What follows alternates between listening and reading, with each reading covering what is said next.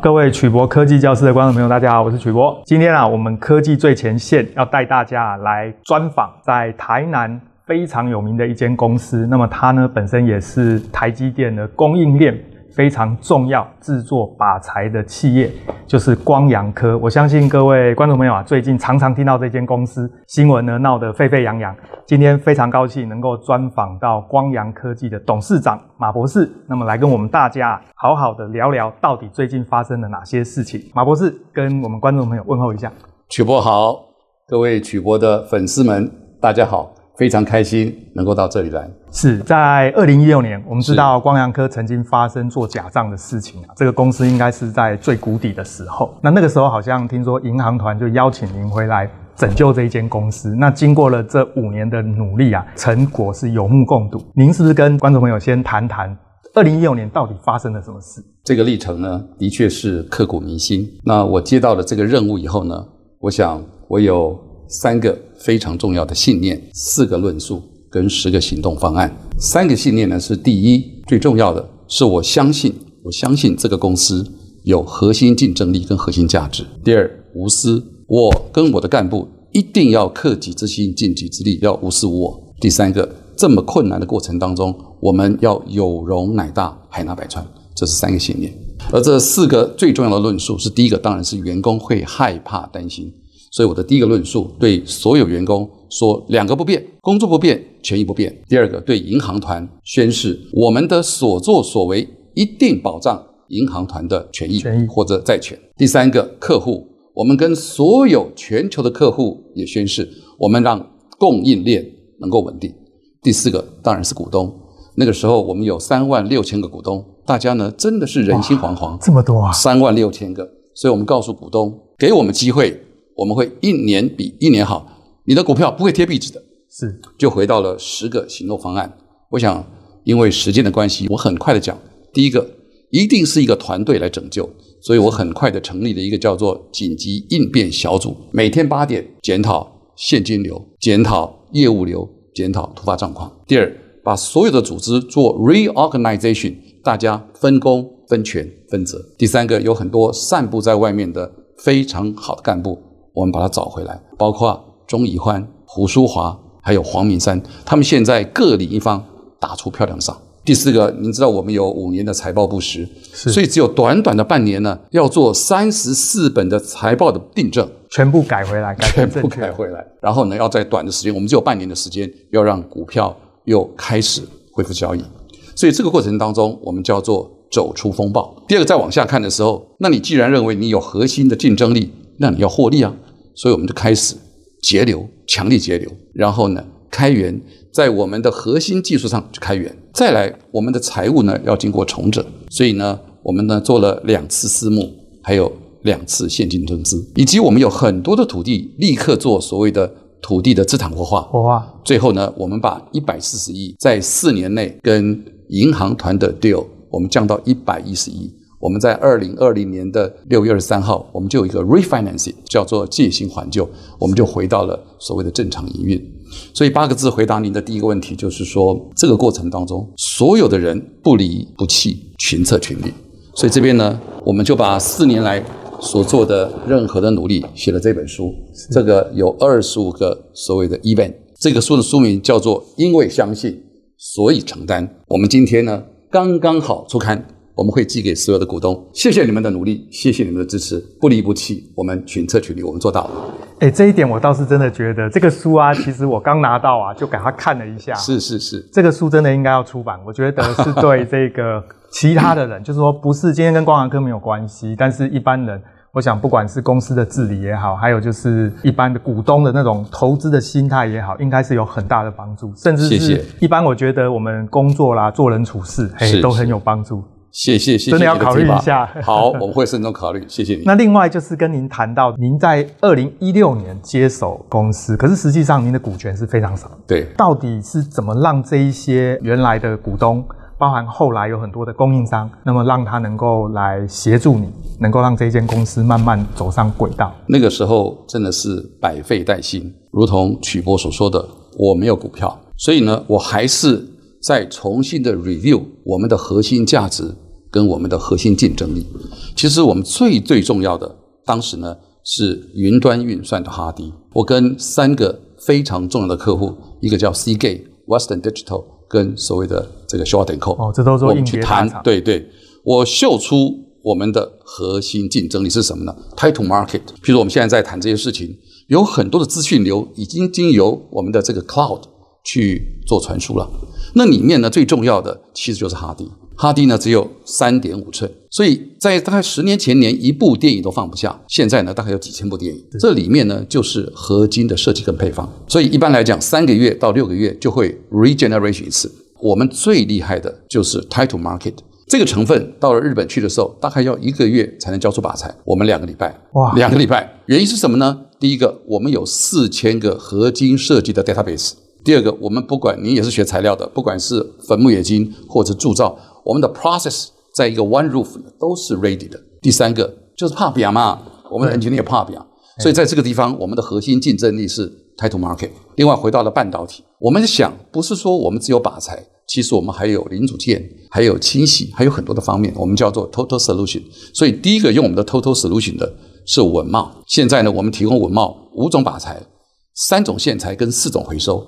在它的所有的 process，它不需要去伤脑筋，而这个 model 也被南茂使用，然后慢慢慢慢又推到了现在的联电、台积电，所以 total solution 就是我们的核心竞争力，也是在这个过程当中，虽然我们有股票，它还这么支持我们的原因。所以你成功的说服他们，而且我们 demo 出来，我们是有 value 的。哎，讲到这个啊。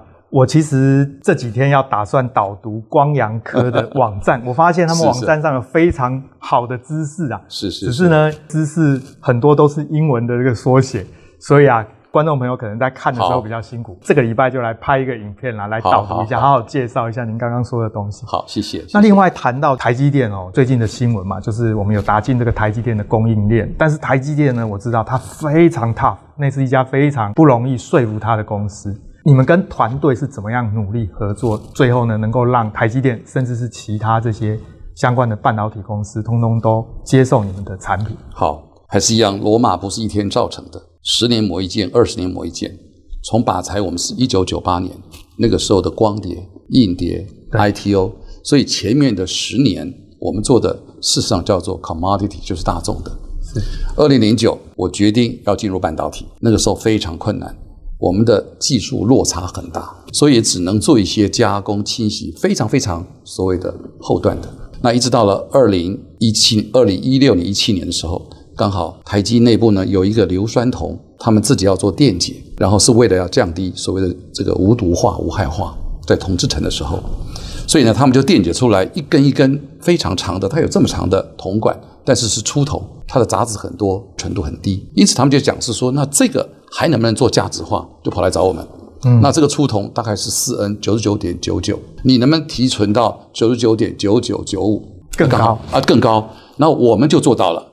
做到了以后呢，我们再添加一些的元素，变成了也叫铜跟磷的合金。这铜磷的合金呢，就可以变成他们去做电镀的，叫做 anode，叫做阳极块。阳极材料。那又回到。它的制程上面就形成了一个循环经济，循环经济，所以是循环经济在二零一七、二零一八给了我们机会，二零一八、二零一九机会又来了，因为有一个贵金属的靶材，事实上来讲十年了，也只有一个日本的掌控了，所以他们呢来找所谓的 second source，结果我们在一年当中呢，我们也不辱使命，也完成了，就回到了二零二零年，这个时候就是现在在报章杂志讲到的三纳米，这是。非常非常关键的同盟的制程。所以这个过程当中，我是总设计师，也是总工程师。我非常有兴趣，带了二三十个同仁，发展了六到七个的模组技术，一百多个的 parameter，还有呢一千多个的 database，我们就把它克服了。所以在这个过程当中，跟您讲，没有侥幸，一步一脚印。是半导体业绝对没有所谓的弯道超车，没有没有，真的都是一步一脚印。我第一次跟您聊这个东西啊，对对对，这个我要跟观众朋友讲，马博士对材料非常的熟啊，刚好因为我也是材料出身，对对，对，所以我们两个等于是一见如故吧。很多细节的东西，我只要一问就知道到底是真是假。所以呢，我一听我就知道啊，这个公司的技术真的是不简单。谢谢曲博，谢谢。那另外就是马博士，二零一六年其实光阳科是在谷底，那后来呢，就在你们团队的努力之下，在你的带领之下，慢慢就起来。可是到了二零一八年呢，听说啊，光阳科的创办人啊，就引入了外部的资金，想要回来这个公司。那这一段的过程到底发生了什么事？呃，是的，曲博，您知道我的背景，我是个军人，所以呢，我是最希望追求所谓的和谐跟和平的。那那个状况是这样子，这个外部的资金他们进来了以后，其实我做了三件事情。第一个，双方成立一个计划，能够让资源、技术能够交融。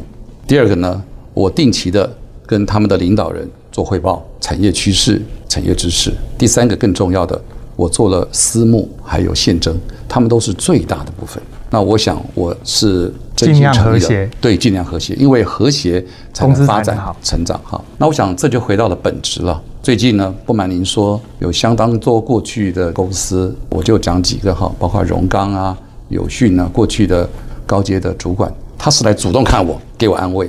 那我们在这里面呢，找出了一个定律，这个定律呢叫做尊、和、控、排、杀，是。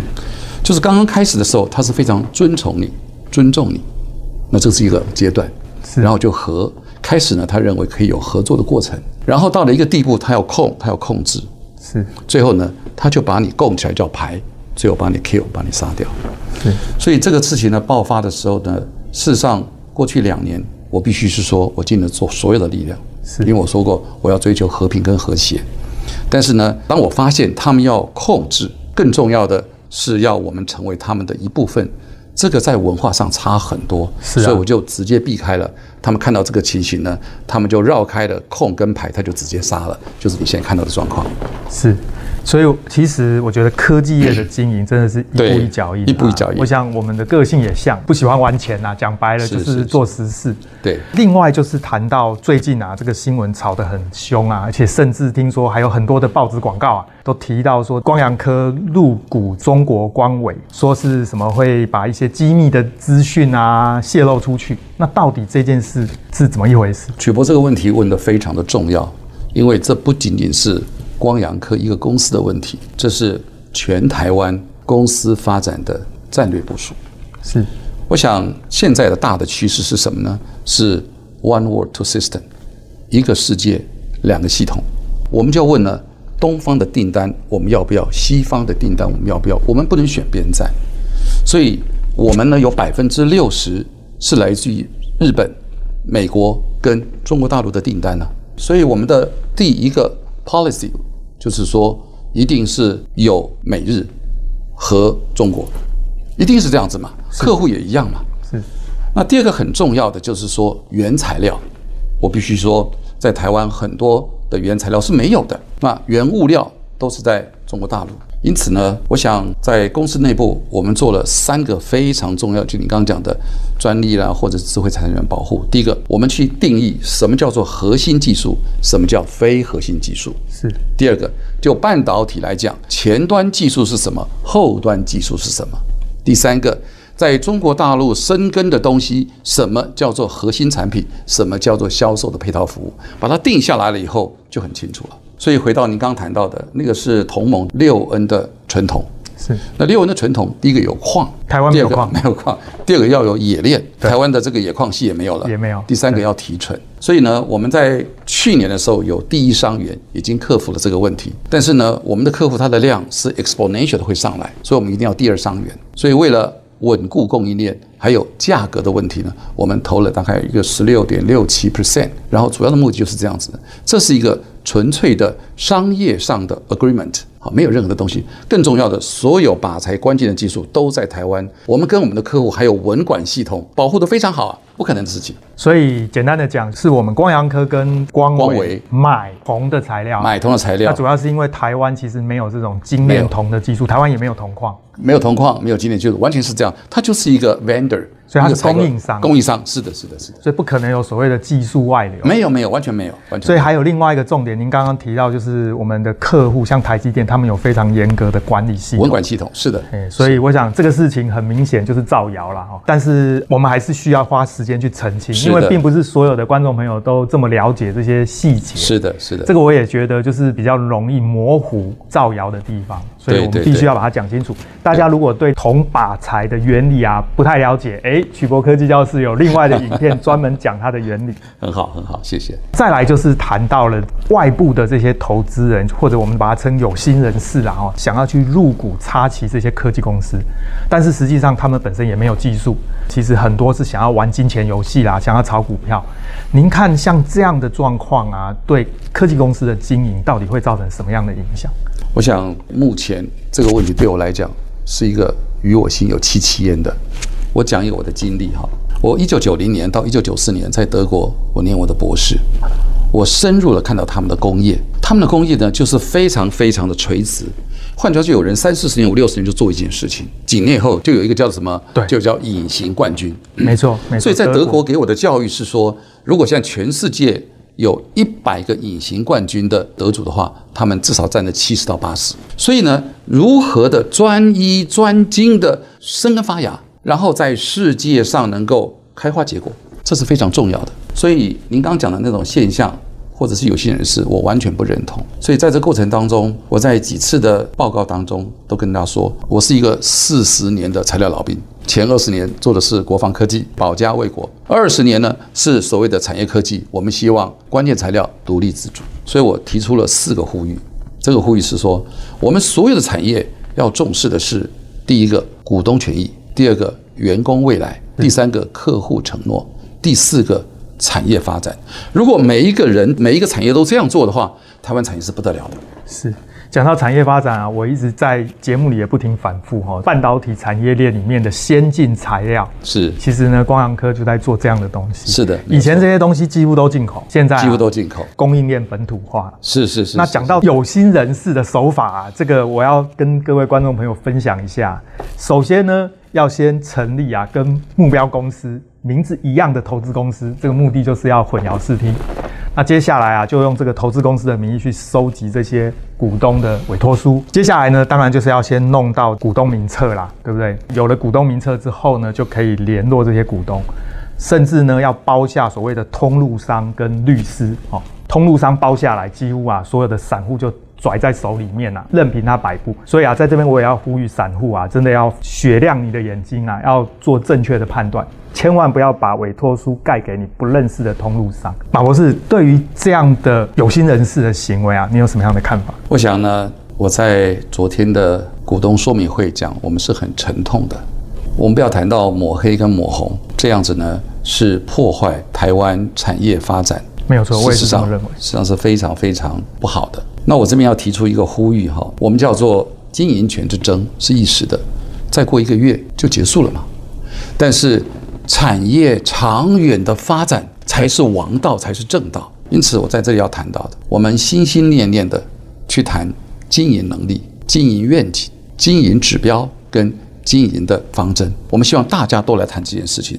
所以，为什么我们在过去几天内，我们台南、台中、台北、桃园，今天呢，在台北，我们有股东说明会，希望大家认同我们的经营理念、经营方针、经营指标，为产业谋福。为股东谋福，我想这才是重点。讲到经营的方针，还有未来发展啊，我想最后一个问题啊，跟马博士请教，就是是您打算让光阳科未来要朝哪一个方向去发展？好，既然我们已经在高阶半导体的路上，第一个，我们的三纳米马上要进行量产，而且呢是三个阶段的量产，在量产的过程当中要完成数位化、智能化还有自动化，这是第一点。第二点，再往下看的时候，在未来的几年，还有二纳米、一点四纳米跟一纳米，如何在这个新材料我们跟得上？第三个，其实我们最大的价值叫做绿色全循环经济，让这些废弃物又能够 return 回来。更重要的是，其实有这么多的叫做贵重的设备，我们怎么样在 component level 也可以有所帮助？这是第一个大项。第二个，再往未来的五到十年，其实最重要是碳中和。对。是新能源，还有电动车。从材料的观点，我们能不能有些的贡献？最后我要谈到的，还是今天你开宗明义讲的股权。我们怎么样让未来的几年，我们的员工、我们的策略伙伴，还有我们的外资，可以在股权当中呢，能够做到更稳定，让整个公司可以长治久安，让我们的员工能够安身立命，让所有的股东们呢，能够拥抱。一七八五能够睡得着觉，这就是我努力的方向。长期持有啦，其实我个人呢、啊、也是对于金融业，有的时候他们都会进进出出赚价差。对，但是很多观众朋友都很好奇，我都投资什么公司？